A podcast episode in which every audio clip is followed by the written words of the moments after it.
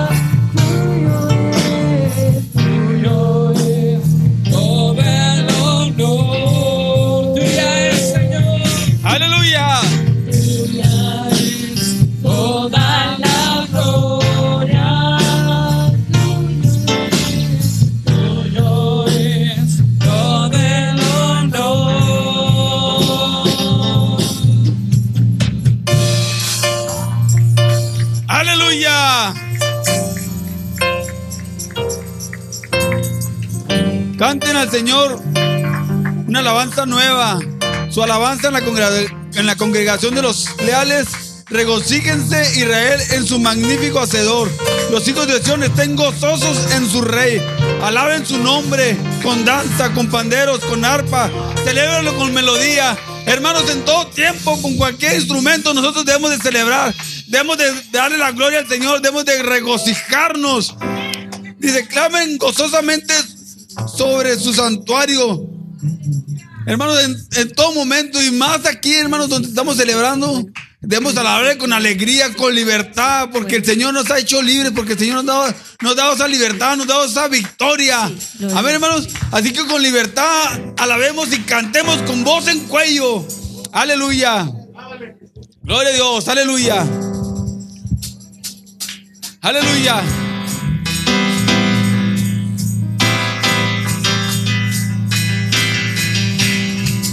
Oh Señor, tú eres merecedor, Padre.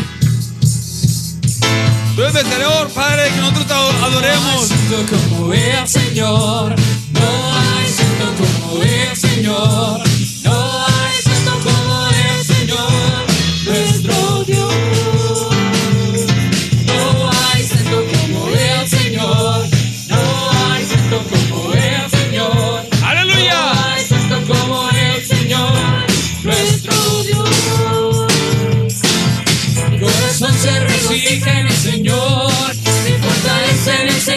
exaltas y busca cantar sin temor contra mis adversarios.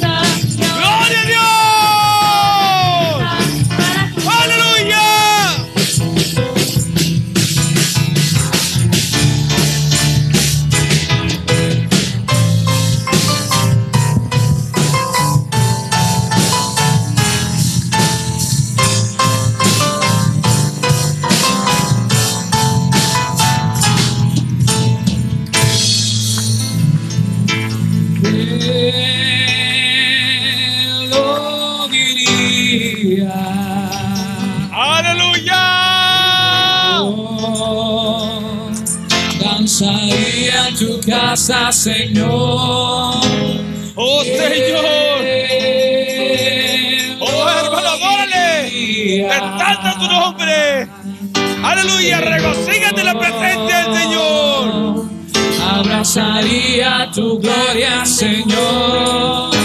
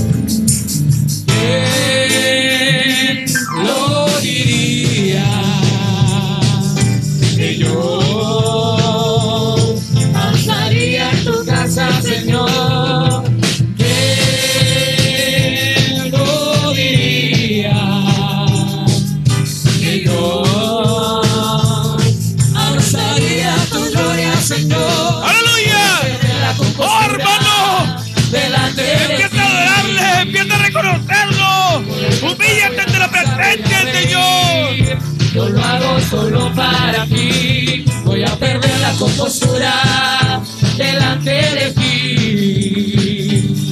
Que me importa que me digan ¡Aleluya!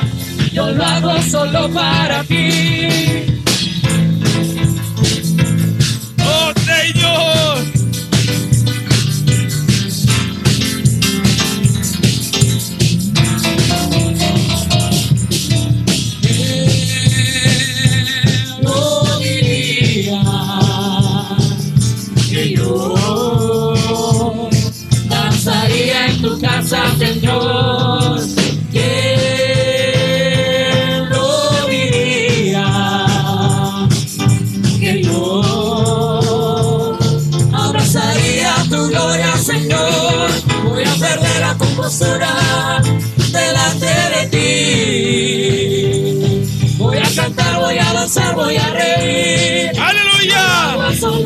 Voy a perder la compostura delante de ti.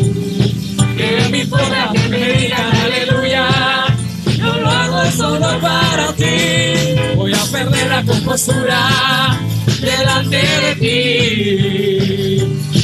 Voy a cantar, voy a danzar, voy a reír. Yo lo hago solo para ti. Voy a perder la compostura delante de ti.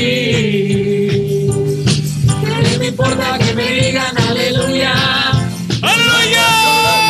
¿Qué me importa que critiquen, que no entiendan, que me digan que soy loco? Si no, yo lo hago solo para ti.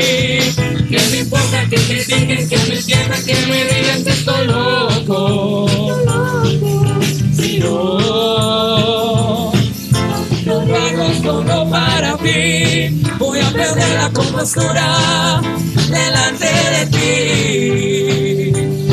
Voy a cantar, voy a danzar, voy a reír. Yo lo hago solo para ti. Voy a perder la compostura delante de ti. No me importa que me digan aleluya. Yo lo hago solo para ti. Yo lo hago solo para ti. Yo lo hago solo para ti. Yo lo hago solo para ti. Aleluya. Que es una de las cosas más importantes para nosotros, hermanos. Bueno, dos, dos de las cosas más importantes para nosotros.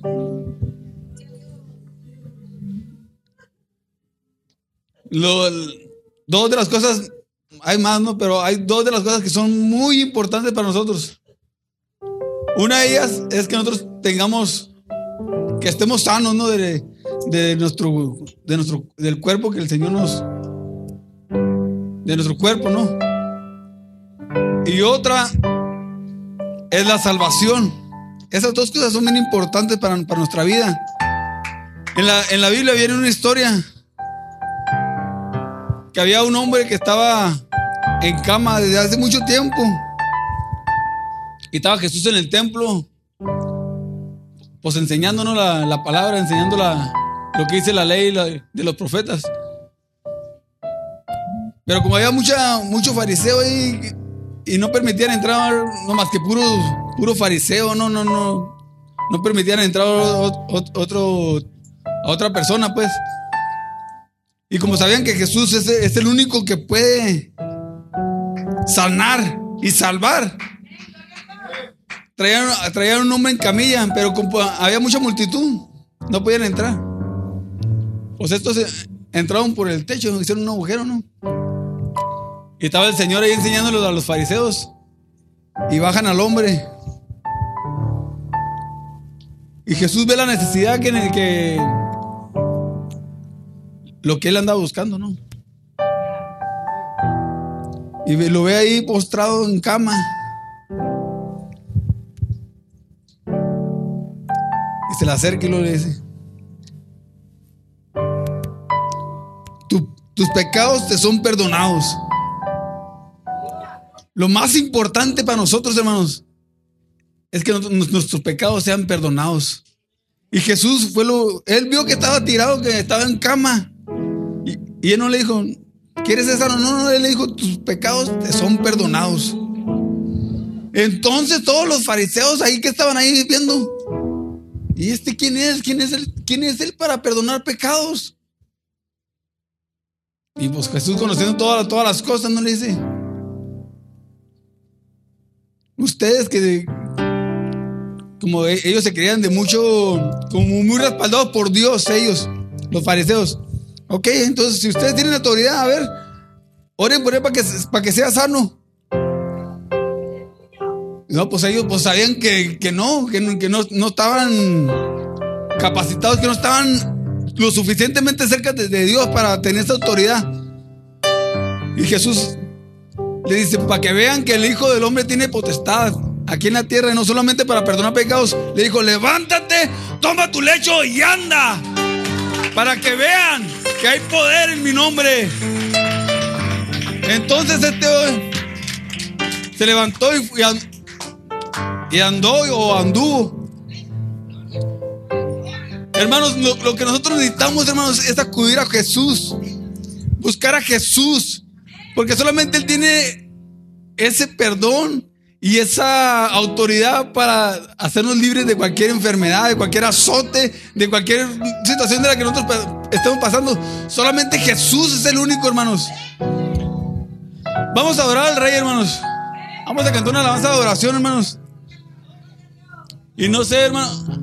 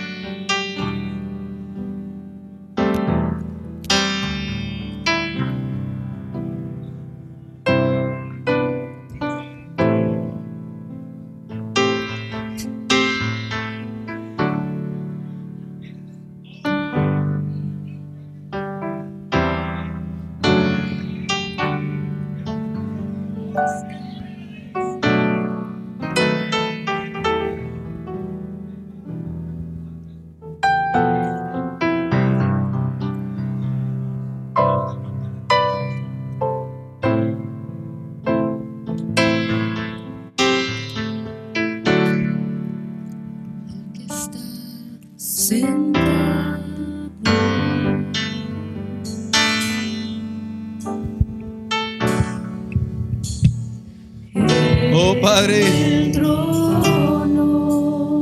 A ti te reconocemos, Padre, que estás sentado, Señor, ahí en el trono, Padre. Como nuestro gran rey. Tú eres el principal, Señor. Padre, permítenos adorarte, Padre. Escucha el clamor, Señor, el gemir, la necesidad que hay, Padre. Sea la Oh, mi Señor Jesucristo, mi Padre precioso, mi poderoso Rey, mi único majestad, el único que tiene la autoridad y el poder. No hay, Señor, no hay un hacedor de María, solamente tú, Padre, eres el único hacedor de maravillas, mi Rey.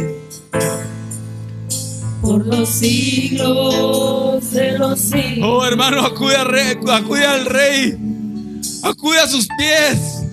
Esa es tu solución. Recuerda que Él es el rey, hermano. Nosotros somos sus sirvientes. Reconócelo como tu, como tu autoridad, como tu Señor, como tu Dios. Oh Padre, y al cordero. aleluya, Señor. Clamamos a ti, Padre, para que escuches, Señor, para que voltees a ver nuestra necesidad, Padre. Hay una gran necesidad en nuestra vida, Padre. Sea la gloria. Necesitamos tu presencia, Padre. Necesitamos de ese manantial, beber de esa agua, comer ese pan del cielo, de ese maná. Padre, ven y suple, Padre. Sacia nuestra hambre nuestra sed.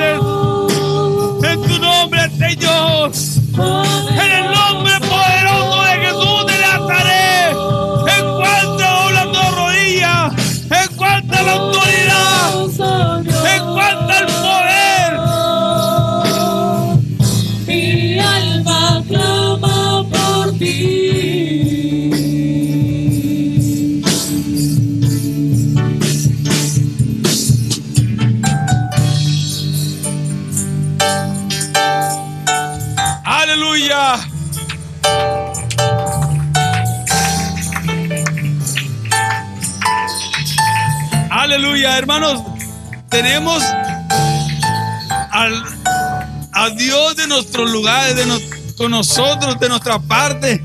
Hermanos, no tenemos que andar nosotros batallando, andarnos ahí poniéndonos, desesperándonos. Si sabemos que tenemos al hacedor de maravillas con nosotros, hermanos, Traemos, tenemos al que nos da la respuesta, tenemos al que es nuestro pronto auxilio, tenemos al que Él peleaba la batalla por nosotros, tenemos al poderoso gigante con nosotros, amén, hermanos. Aleluya, hermanos. Vamos a continuar con el servicio, hermanos. Vamos a pasar nuestros diezmos, nuestras ofrendas. Le voy a mi, hermano Octavio que si me ayuda con. Dice la palabra de Dios, hermanos. El arma generosa será prosperado. Y el que li- liberalmente riega a otros, él mismo también será liberalmente regado. Aleluya. Hermanos, si nosotros con generosidad aportamos o damos para suplir cualquier necesidad, hermanos, en cualquier lugar, dice la palabra de Dios que, sere- que seremos bendecidos, que seremos engordados. Porque, hermanos, porque Dios no se queda con nada. Dios ve que uno da de corazón y Él mismo dice, ah, pues Así como él mismo, yo no me quedo, yo pago al ciento por uno. Así que de esta misma manera, hermano, yo los invito que, que participemos de, de estas ofrendas, de estos diezmos, para que el Señor siga obrando nuestras vidas. Aleluya. Amén, hermanos. Gloria a Dios.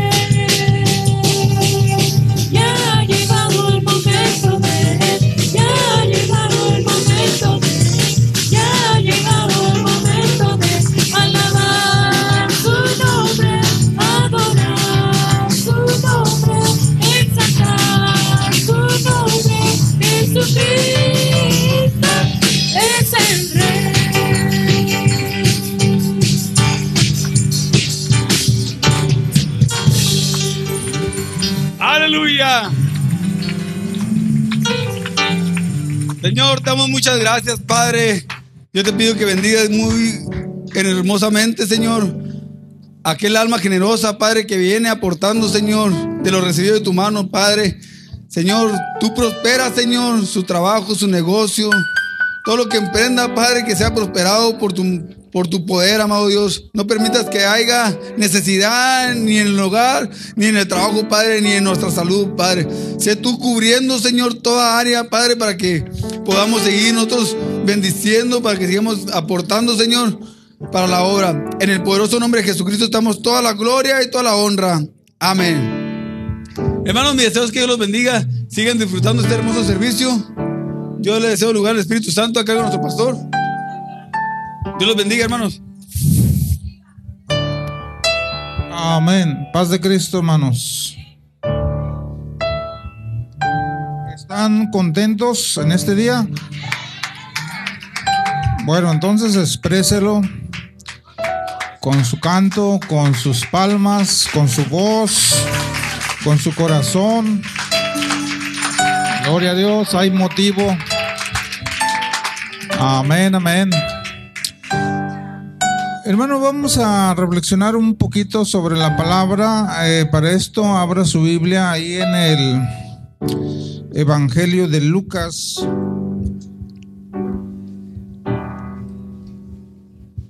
En su capítulo 2. Y vamos, hermanos, a desayunar, ¿verdad? Los que no han desayunado palabra, pues hay que desayunar, ¿verdad? Amén. Amén. Porque la Biblia dice que no solo de pan vive el hombre, sino de toda palabra que sale de la boca de Dios. Así que la palabra es alimento. Y si la recibimos, hermanos, vamos a estar alimentados. Hermanos, vamos a leer en el verso 25.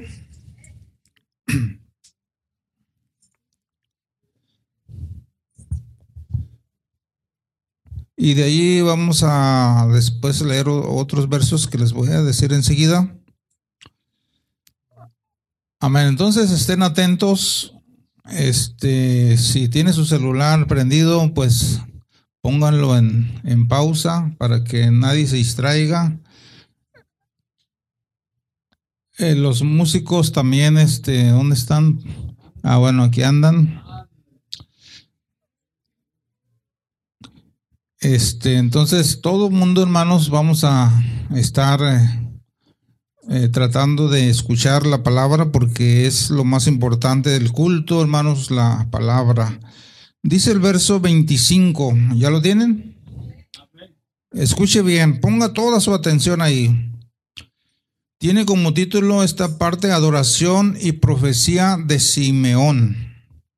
Y he aquí había en Jerusalén un hombre llamado Simeón, y este hombre, escuche bien, justo y piadoso, esperaba la consolación de Israel y el Espíritu Santo estaba sobre él.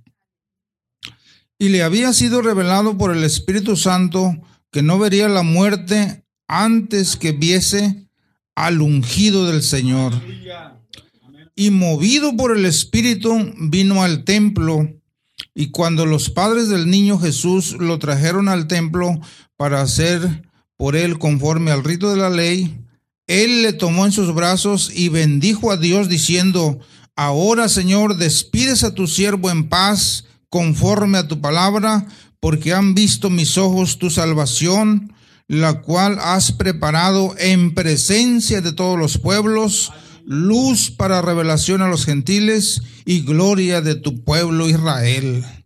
Aleluya. Y miren aquí en el verso 36 está otra mujer. Aquí es Simeón, aquí es Ana. Verso 36 de ahí mismo.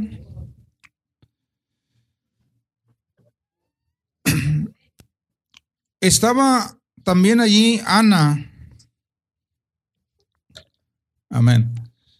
Profetiza, hija de Fanuel de la tribu de Aser, de edad muy avanzada, pues había vivido con su marido siete años desde su virginidad y era viuda hacía 84 años y no se apartaba del templo sirviendo de noche y de día con ayunos y oraciones. Esta, presentándose en la misma hora, daba gracias a Dios y hablaba del niño a todos los que esperaban la redención en Israel. Amén. Dele gloria a Dios, hermano. Ocupe su lugar.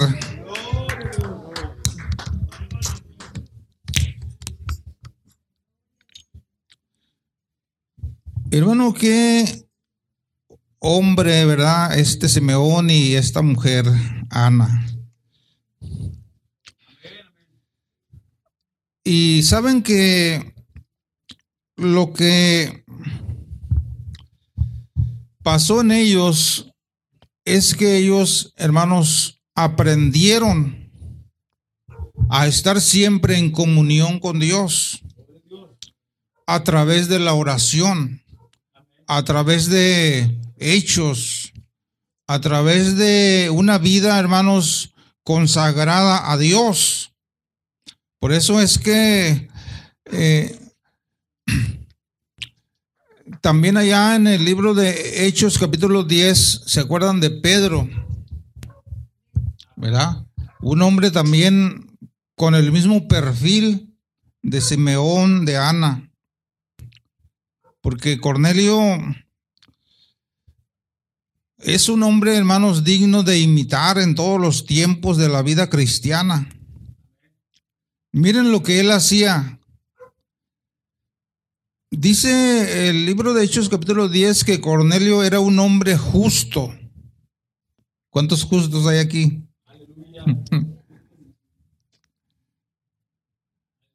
era justo. Y si Dios lo aprueba como justo, es que le echaba todas las ganas de, de hacer las cosas con justicia. Y eso, hermanos, eh, tiene que ver con nosotros. Que todo lo que hagas, hables, digas, vayas, que sea dentro de algo justo. Y eso, hermanos, es aprobado delante de Dios, porque nosotros, hermanos, muchas veces somos muy engañosos con las cosas que decimos, que hacemos. Eh, eh, somos muy, muy este... Así pues eh, hay un engaño, ¿no? De, de que no es real. ¿Verdad? Pero, pero Cornelio, hermanos, trataba de, de ser justo y también dice que era temeroso de Dios. También dice que tenía buen testimonio, no solamente de su familia, dice ahí la escritura que de toda la nación. ¿Se fijan? De toda la nación, aunque Israel no es no era muy grande como una nación de Estados Unidos o de México. Israel es como el estado de Chihuahua. ¿Verdad? No es muy grande, por eso es que a lo mejor se puede conocer cualquier persona sobresaliente. Pero Cornelio, hermanos, tenía buen testimonio en toda la nación. Se fija qué alcance tenía. Y dice, hermano, la escritura que también siempre daba limosnas, ayudas, cooperaciones. Siempre, hermanos, desembolsaba para, para las necesidades. Y eso, hermanos, por eso es el principio de saca y saca, ¿verdad? Y no que esté seca y seca la bolsa. Entonces, él siempre, hermanos, por eso cuando Dios lo llama y le habla por un ángel, le dice que sus oraciones y sus limosnas han llegado a la presencia de Dios. Tus diezmos, tus ofrendas, tus cooperaciones, tu esfuerzo están siempre llegando a la presencia de Dios. Están siempre siendo reconocidas y apuntadas. Parece que no, hermanos, pero Dios está mirando. Aquella viuda cuando echó aquellas dos blancas, lo más insignificante Dios lo miró. Por eso es que todo lo que hagamos, hermanos, todo lo que hacemos, tiene, hermanos, eh, una evaluación por el Señor. También dice que, hermanos, eh, Pedro, digo, Cornelio oraba a Dios siempre. Cada cuando oramos nosotros.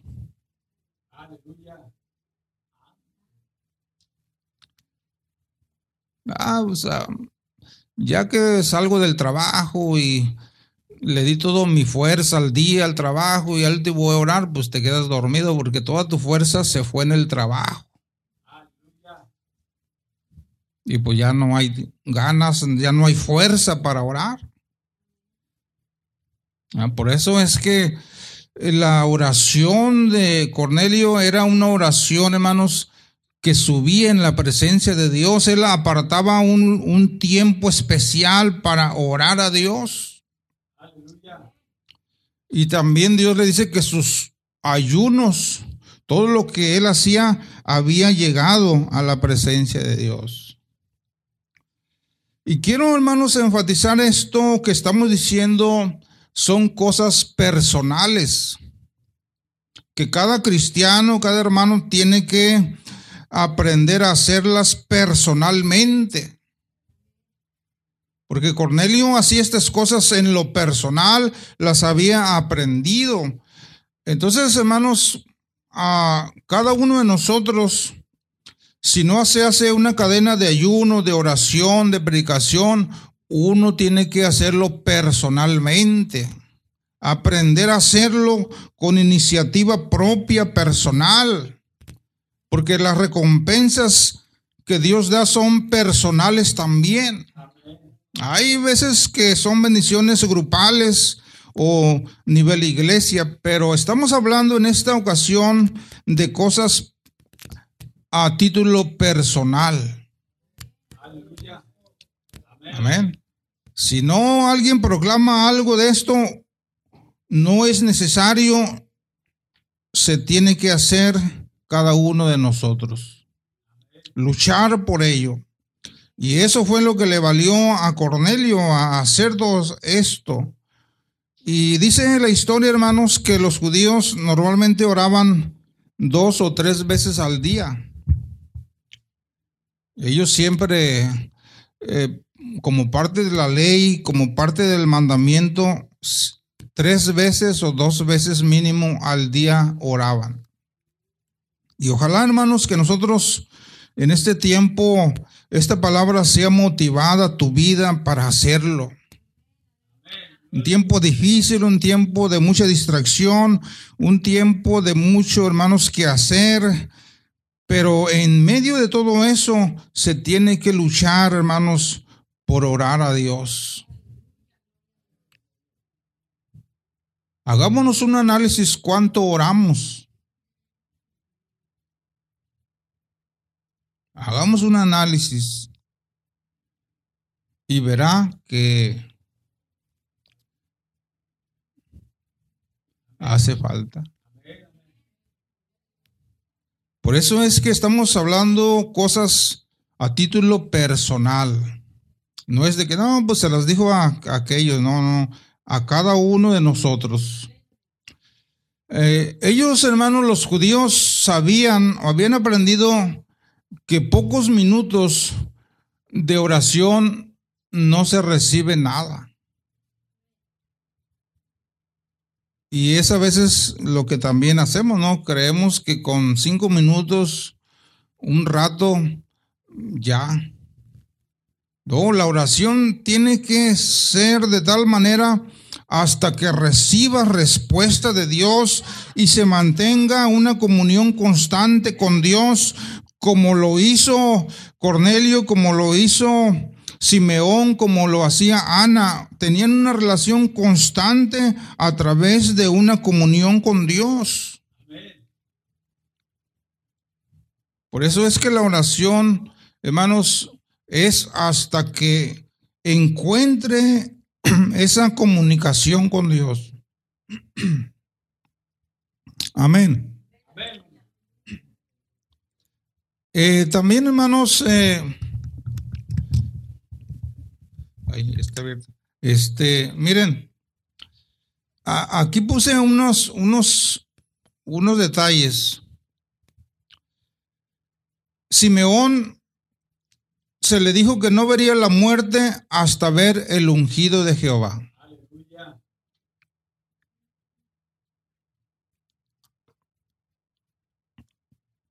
Eh, eso nos puede hacer pensar que era una, una persona ya grande. No sabemos cuánto, pero ya era grande. Pero Dios le dijo, mira, tú no vas a morir hasta que veas al ungido del Señor.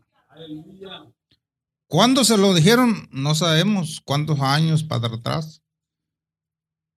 Pero así le dijo, tú no vas a morir hasta que lo veas. Y, y eso, hermanos, imagínense. No me va a pasar nada, no voy a morir nada, ningún accidente me va a matar, porque Dios me dijo que no puedo morir hasta que Él vea, hasta que yo lo vea, hasta que Él venga, hasta que Él esté aquí. Así que nadie me puede matar, nada. Una confianza, hermanos, que la palabra de Dios le, le dio, ¿verdad? Por eso él eh, confiaba. Aparte, él estaba dedicado a Dios y dice que también estaba lleno del Espíritu Santo. No era una persona que se dedicaba a, comerciar y a hacer cosas fuera de, olvidándose de Dios. No, no, no. Él siempre, hermanos, procuró que el Espíritu Santo estuviera sobre de él. Y así, hermanos, podemos aplicar todo, todo esto a nuestras vidas. No importa que tú trabajes, hagas tus quehaceres, pero la llenura o la presencia del Espíritu de Dios siempre tiene que buscarse en cada vida, en cada persona. No importa, hay que trabajar, hay que hacer todo, pero el Espíritu Santo, hermanos, siempre debe estar ahí. Y dice la Escritura que también este Simeón era justo y piadoso. Y en la Biblia, hermanos, se repite mucho la palabra justo, justicia. Porque Dios, hermanos, uno de, su- de sus atributos es que es justo. Y le gusta y quiere que nosotros seamos justos también en las cosas. Una persona que es justa en todo, en sus palabras, en sus hechos, en lo que promete, hermanos, es una persona que llega a tener respeto por todos nosotros, por el gobierno, por la gente. Porque la justicia hermanos, es, es muy importante, es, es un atributo de Dios. Y el trono de Dios está sentado en uno de sus cimientos de justicia y de verdad, de amor, que son los atributos de Dios, pero, pero la justicia, hermanos, es un atributo que se nos ha concedido a los humanos para practicarlo porque es muy importante. Y, y es, es difícil ser justo, pero hay que luchar por hacerlo. Y cuando Dios ve eso, hermanos, entonces siempre hay, hermanos, respaldo de Dios. Dice que cuando, hermanos, eh, el tiempo de presentar al niño llegó, él estaba en su casa, en algún lugar, y dice la escritura que fue movido por el Espíritu Santo para venir al templo. Se fijan la, la comunión que tenía Dios con él para avisarle, hey, hoy van a llevar al niño, quiero que vayas allá. La comunión, la comunicación que Dios tenía con él. Y esa comunicación es la que nos hace falta a nosotros. Cualquier cosa que el Señor esté pronto, presto para decirnos, mira, quiero que hagas esto, quiero que vayas allá, quiero que estés acá, quiero que esto suceda. Y muy pocos de nosotros, hermanos, vivimos en esa comunicación cercana con el Espíritu de Dios. Normalmente andamos adivinando. ¿Será o no será? ¿Iré o no iré? ¿Lo haré o no haré? Cuando lo real es que Dios indique cada cosa, por lo menos las más importantes. Por ejemplo, yo oro por este templo, Señor, es tu voluntad que, este templo sea construido, indícanos, guíanos, enséñanos. Y me acuerdo de Salomón cuando tuvo en su corazón el deseo de, de edificarle templo. Pues ahí debemos meter nosotros, Señor, queremos construirte un templo donde tu nombre sea exaltado, sea invocado, que las oraciones de tus siervos cuando lleguen a este altar sean oídas en tu presencia. Para eso queremos este templo, para que tu nombre sea glorificado, no, no es para nosotros. Y entonces yo creo que ese es un, un, propósito aprobado por Dios. Y estamos seguros de ello. Dice que él tomó al niño en sus brazos y dijo, ahora sí, Señor, puedes despedir a tu siervo. Ya se cumplió lo que tú me dijiste. Y ahora sí, Señor, en cualquier momento me voy a ir. Ahora sí porque ya, ya se había cumplido el, el, compromiso. Pero también se le dijo que este niño estaba puesto para caída y para levantamiento de muchos. Se le dijo a María, a José, que este niño estaba puesto para caída y levantamiento de muchos. Y eso, hermanos, quiere decir que Cristo tiene esas dos cosas por su ministerio, que unos se levantan y unos se caen. Unos se salvan y otros se pierden. Unos están a favor y otros están en contra. Unos sí iban a querer, otros no iban a querer. Esa palabra profética se cumplió porque mucha gente, hermano, lo siguió, pero mucha gente lo aborreció. Mucha gente le dio en contra, lo, hasta lo llegaron a correr de los contornos de lugares, porque no querían que él estuviera ahí.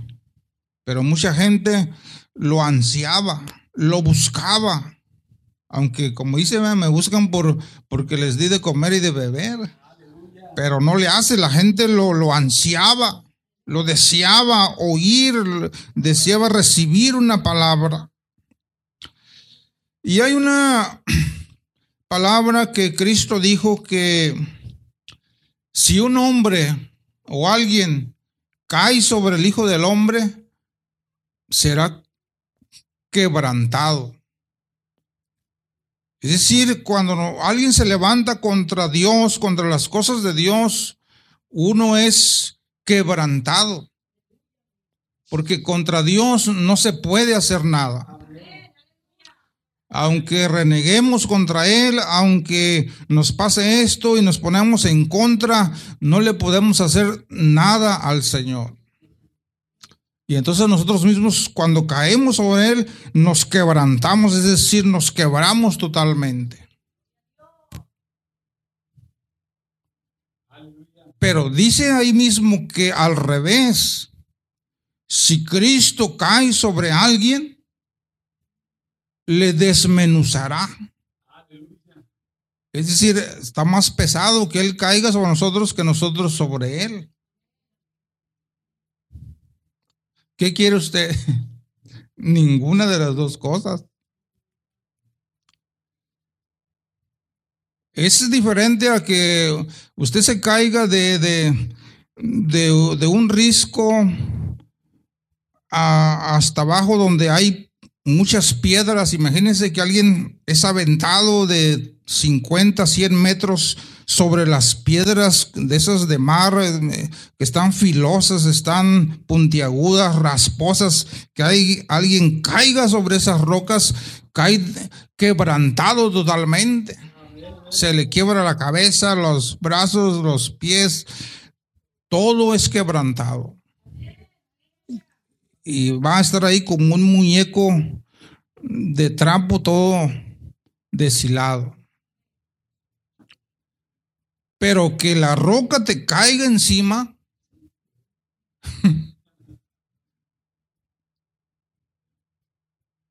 Esa es la diferencia de, de que Cristo al venir para unos era levantamiento y para otros era, hermanos, eh, eh, ser una, una vida de, de- de contra, una vida, hermanos, eh, de caída en, en todo su pensamiento, en todas sus acciones.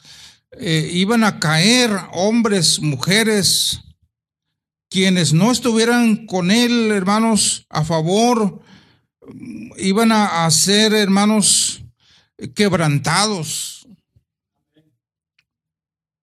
Por eso es que cuando los escribas y fariseos se levantaban contra él y, y- al ver que no podían contra él, era, eran quebrantados en su espíritu, en su alma, en su cuerpo, y entonces venía ira, enojo contra él para determinar matarlo porque les estorbaba.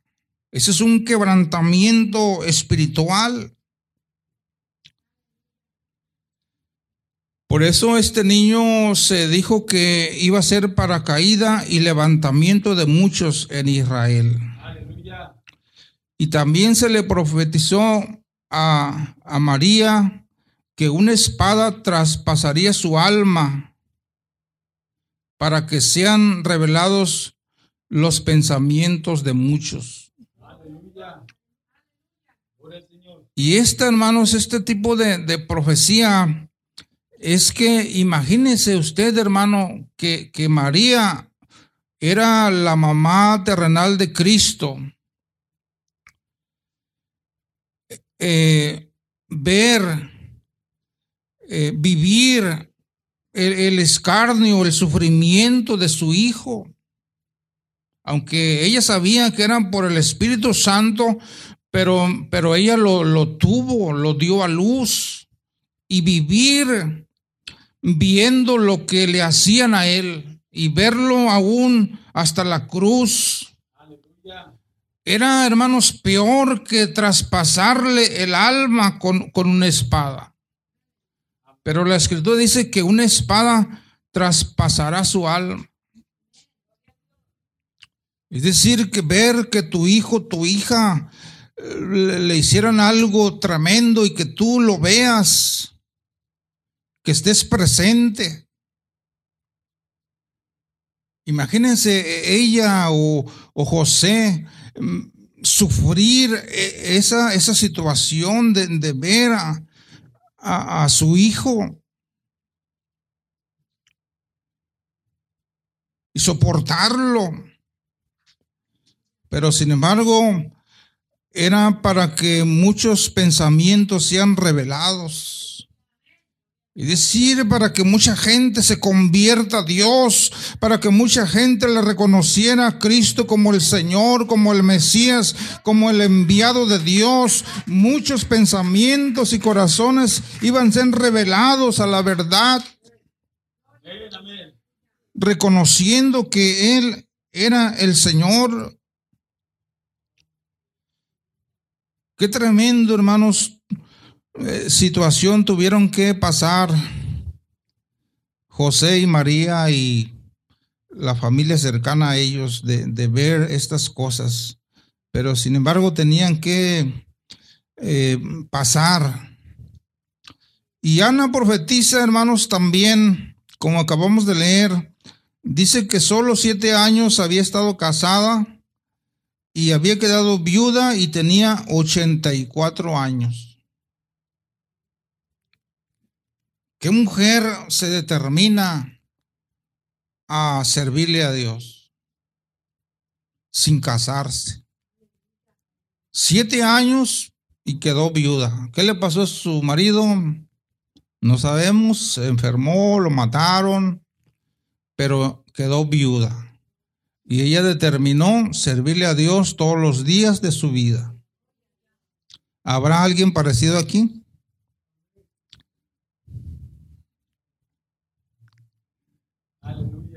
Bueno, también puede haber viudos que puedan determinarse, pues yo le sirvo al Señor. Ya no me voy a casar, yo le voy a servir al Señor.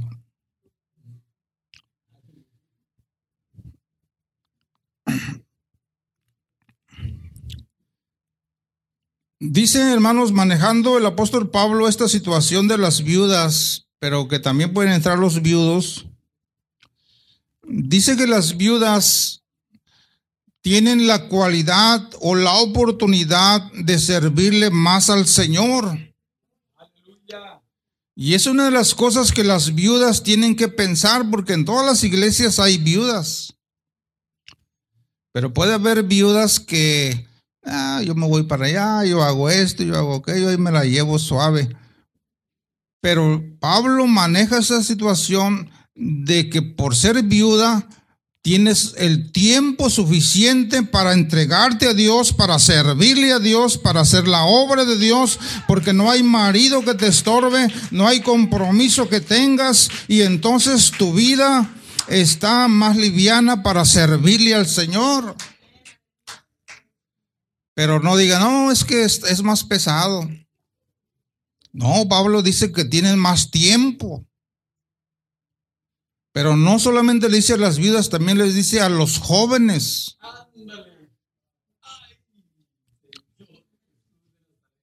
Dice que los jóvenes, como no tienen compromisos como alguien casado o casada, ellos tienen más tiempo de servirle al Señor, de entregarse al Señor, de hacer las cosas de Dios, porque son jóvenes, tienen la inteligencia, tienen la fuerza, tienen el tiempo por ser jóvenes. Entonces Dios ubica tu tiempo joven para servirle al Señor.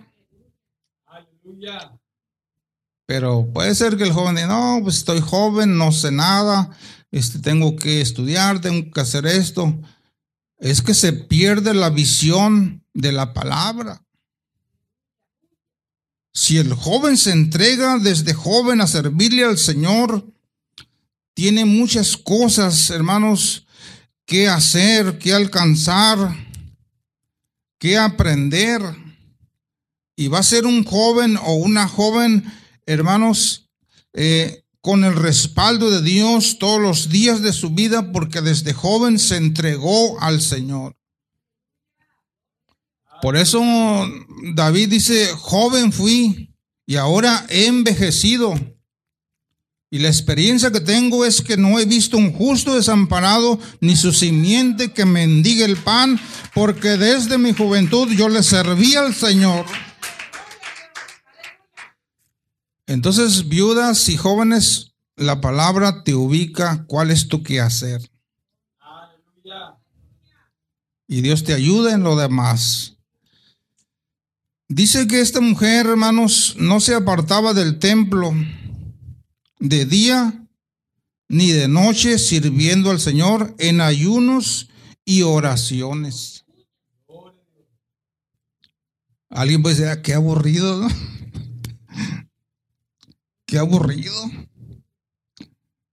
Como alguien dijo una vez, ¿te le, le preguntaron a una muchacha joven, ¿te gustaría ser esposa de pastor? No, qué aburrido. No.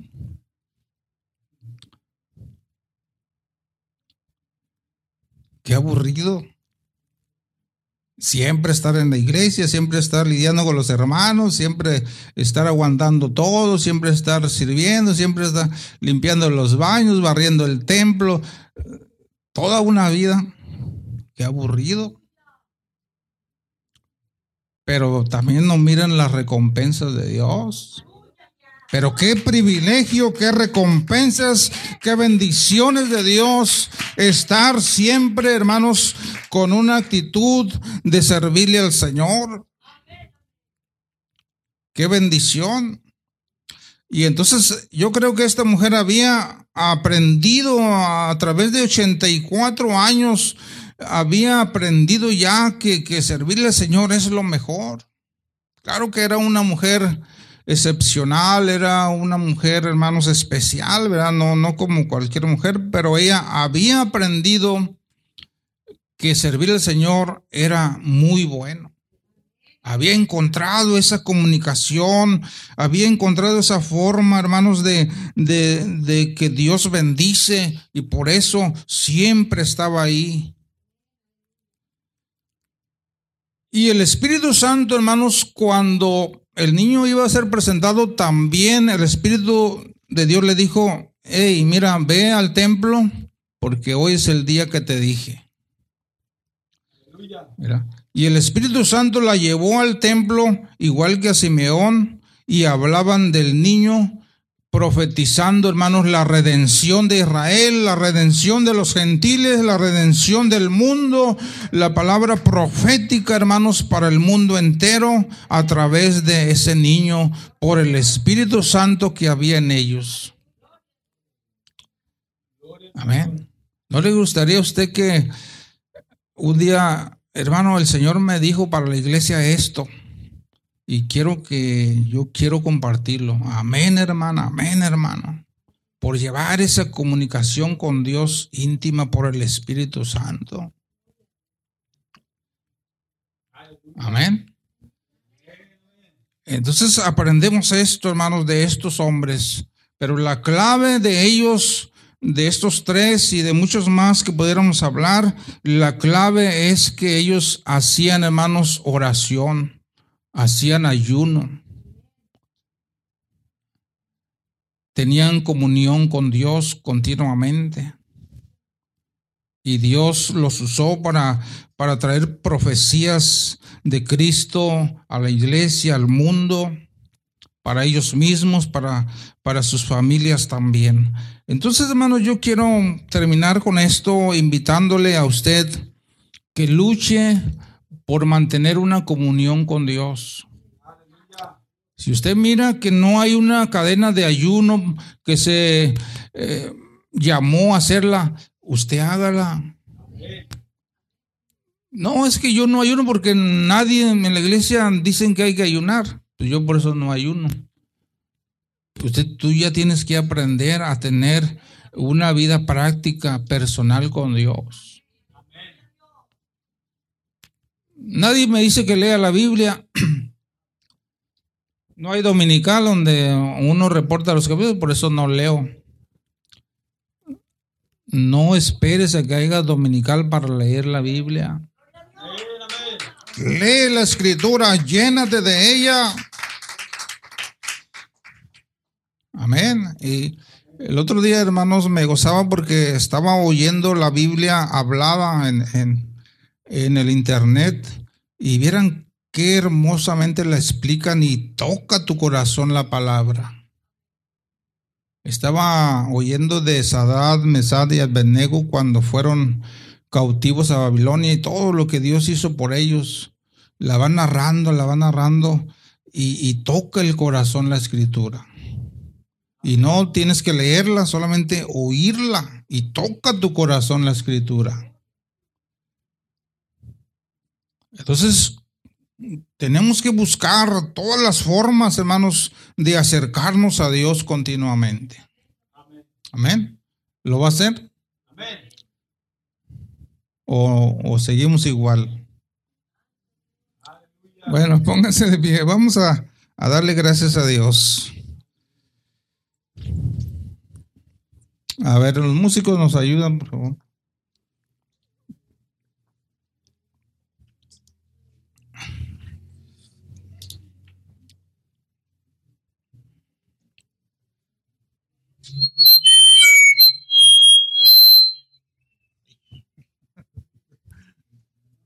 Amén.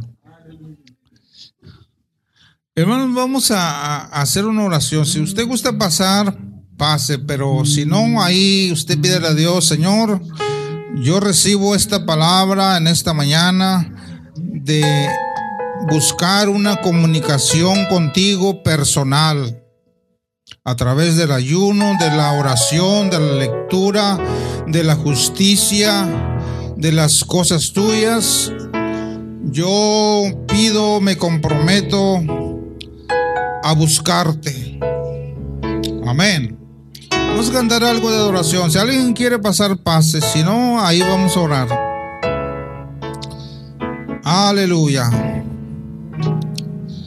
Gloria a Dios.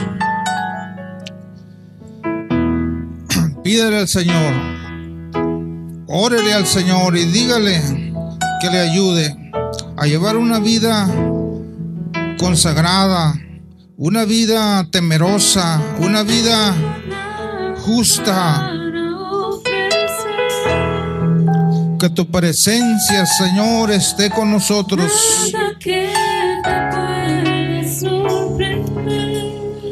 Ahí donde tú estás muchas veces en tu cama, en tu recámara, en tu habitación. Yo declaro hoy en esta hora que Dios disponga tu corazón para buscarle en la mañana, en la tarde, en la madrugada.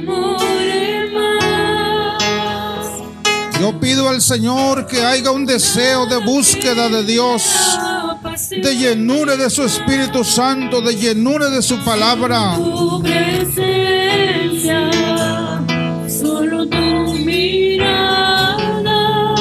Declaro un corazón dispuesto para buscar al Señor, para buscar su presencia, para buscar su ayuda, su dirección en cada decisión de nuestras vidas, en cada problema que enfrentamos, en cada enfermedad, en cada necesidad que haya. Que el Espíritu de Dios guíe tu vida. Que el Espíritu de Dios te enseñe.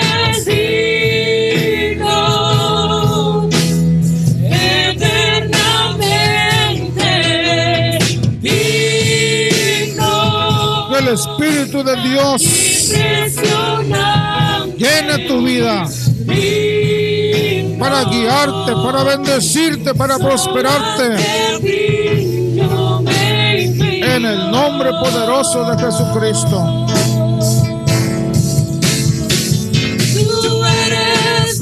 En el nombre de Cristo Jesús, Señor, bendice a Eduardo. Bendice su vida, Señor. Bendice su vida, Señor. Aleluya.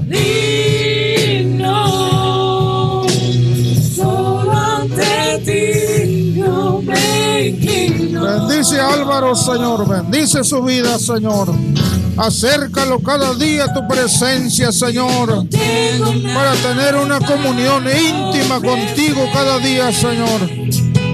Que Él pueda encontrarte en sus oraciones. En todo lo que hace, Señor. Llegue a tu presencia, Señor. Y sea bendecido. Cantado una y otra vez.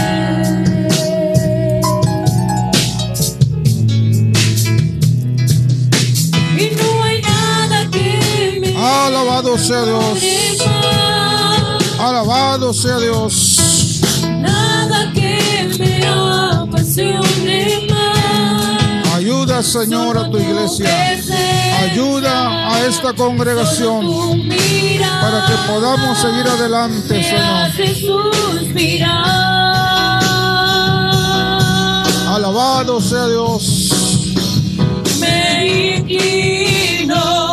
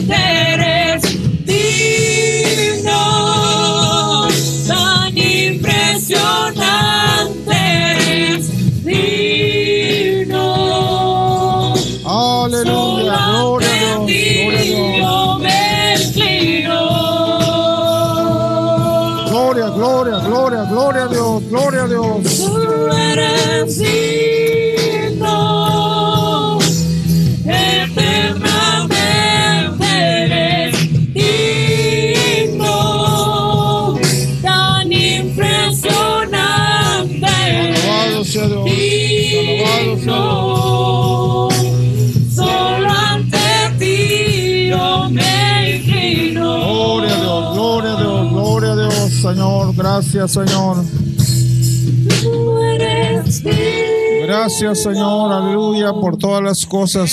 Eternamente eres digno. Alabamos tu nombre, te reconocemos como nuestro Dios, como nuestro Salvador. Digno de toda adoración y de alabanza, Señor. Solo ante ti yo me inclino.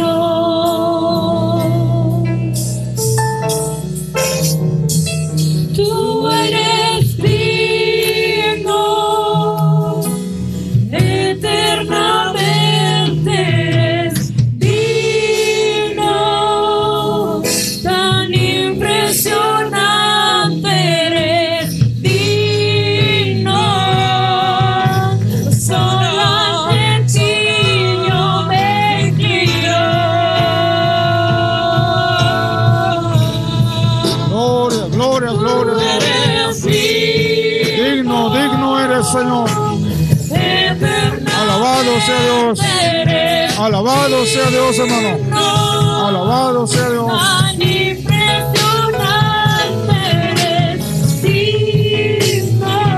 Alabado sea Dios.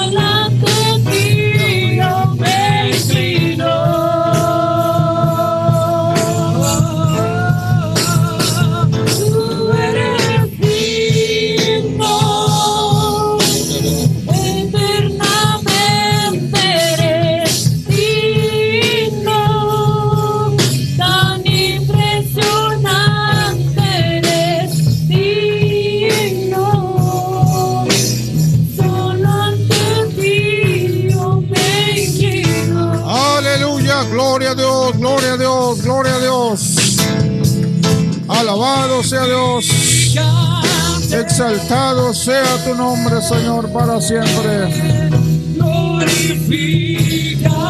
Alabe al Señor, hermano, alabe al Señor. Llénate de su presencia. Llénate de su Espíritu Santo. Deja que Dios bendiga tu vida. Que el Espíritu Santo llene tu vida.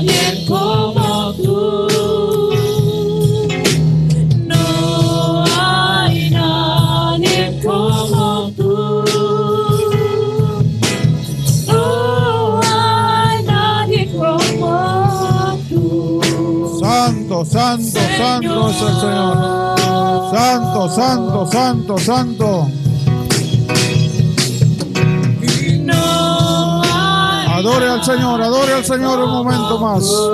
Adore al Señor. Adórale, adórale. Deja que el Señor llene tu vida. Aleluya, aleluya, aleluya, aleluya. Gloria, gloria a Dios.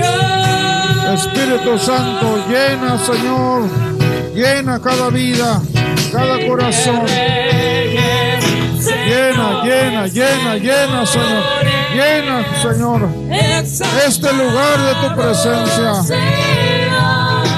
Aleluya, aleluya, aleluya. Mientras me acerco.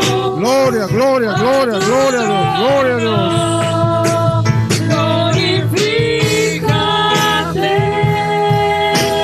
Santo, santo, santo es el Señor.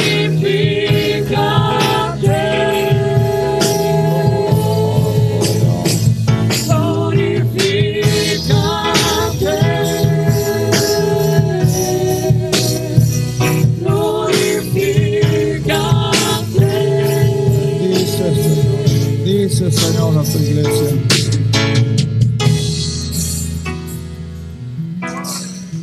Aleluya. Gloria a Dios. Vamos a despedirnos con una de júbilo, con gozo. Amén.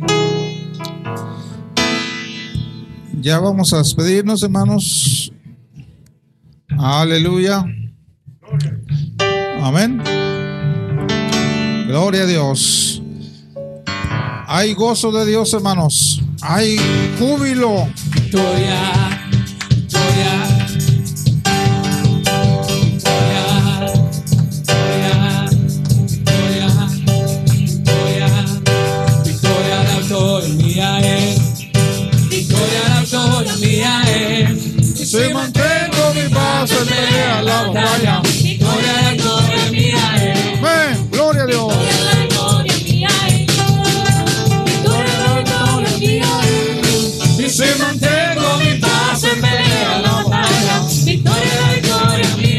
Gózate, hermano. Gózate.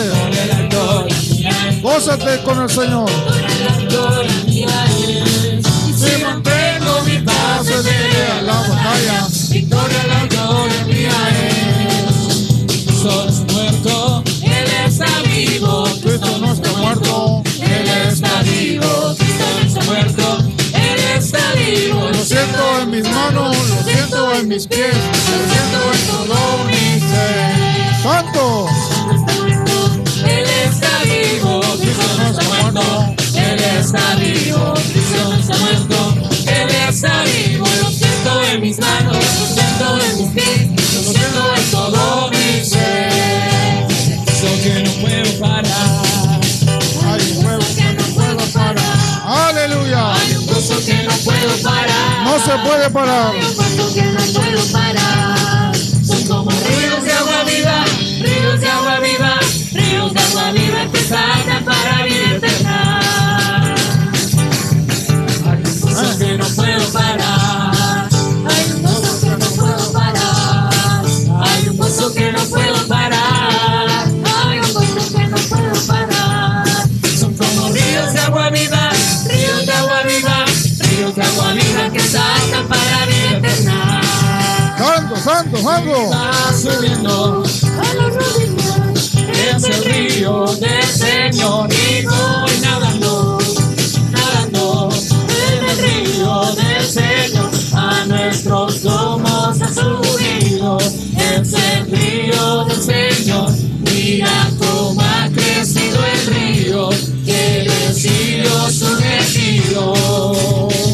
Y voy nadando, nadando en el río del Señor. Y voy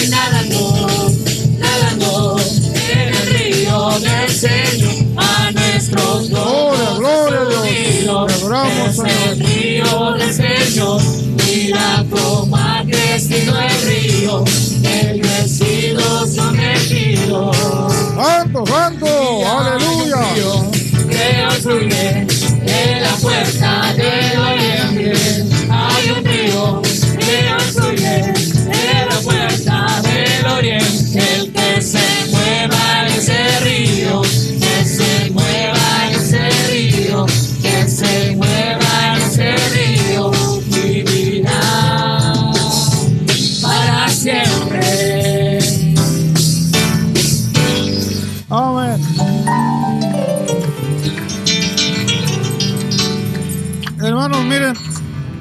como vamos a hacer una práctica de danza. Amén.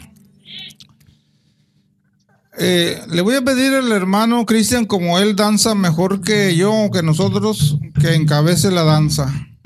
Amén. Usted danza mejor. A ver, póngase aquí, viendo para allá.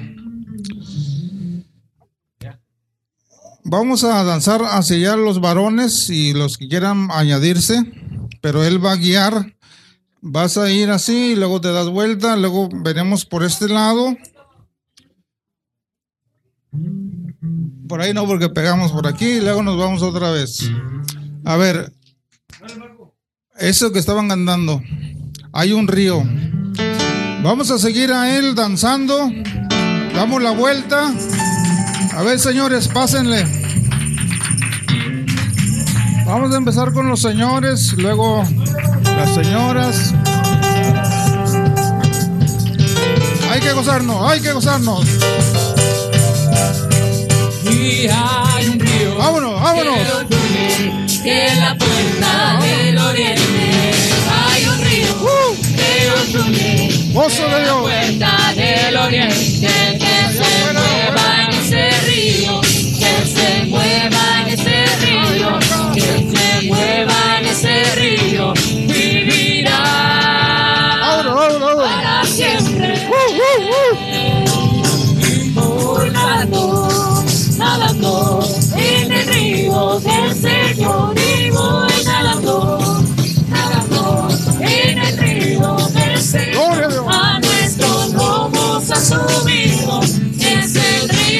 Señor. Mira cómo ha crecido el río, que yo he sido sumergido. Y voy nadando, nadando en el río del Señor y voy nadando, nadando en el río del Señor. A nuestros lomos ha subido, es el río del Señor. Mira cómo ha crecido, Aleluya. que yo he sido sumergido. Y voy corriendo, Siguen las señoras. corriendo, Las señoras. del Señor y voy Siguen a la hermana. corriendo Las señoras. Los lomos ha subido, es el río del Señor. Mira cómo ha crecido el río, que yo he sido sumergido. Uh. Gloria a Dios, gloria a Dios. Saltando, saltando en el río del Señor y voy saltando, saltando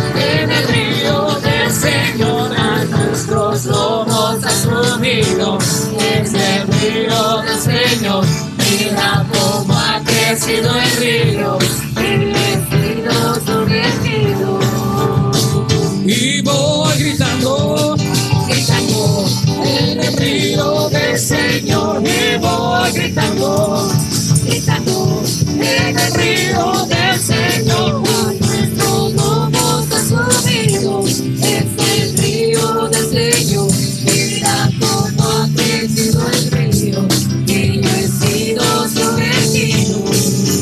Los jóvenes. Y voy danzando Los jóvenes. danzando en el río del Señor y voy danzando, danzando en el río del Señor.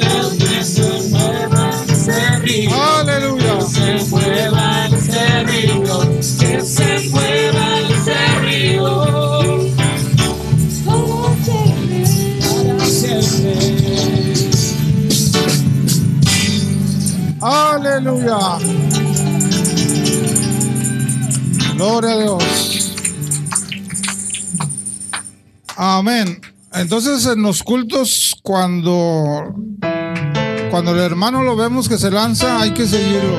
Amén. Usted va a encabezar la danza. Bueno. Sí, sí, sí, claro. Muy bien, hermano, pues vamos a pararle aquí porque hay cositas que hacer. Luego ya le seguimos.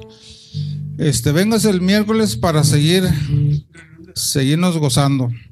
Enseguida hay una reunión de señoras por nuestra hermana Y también, hermanos, este, les recuerdo que hoy a las 5 hay que estar en la tercera, ahí en el Plan Libertador. Ah, en la quinta, sí. Perdón, perdón, perdón. en la quinta a las 5. Ya ahí tenemos una, un hoyón de, de, no, de, pozole y una de ponche. Y allá va a haber tamales y bebida y todo eso, postres. Así que nos vamos a gozar. Entonces queremos que todos van a ir. ¿Quién, quién no va a poder ir? No, todos van a ir, hermano. Porque el presbítero me dijo, quiero que vengan todos porque si no, pues no vamos a acabar lo que vamos a llevar. Amén. Así que, hermano, amén.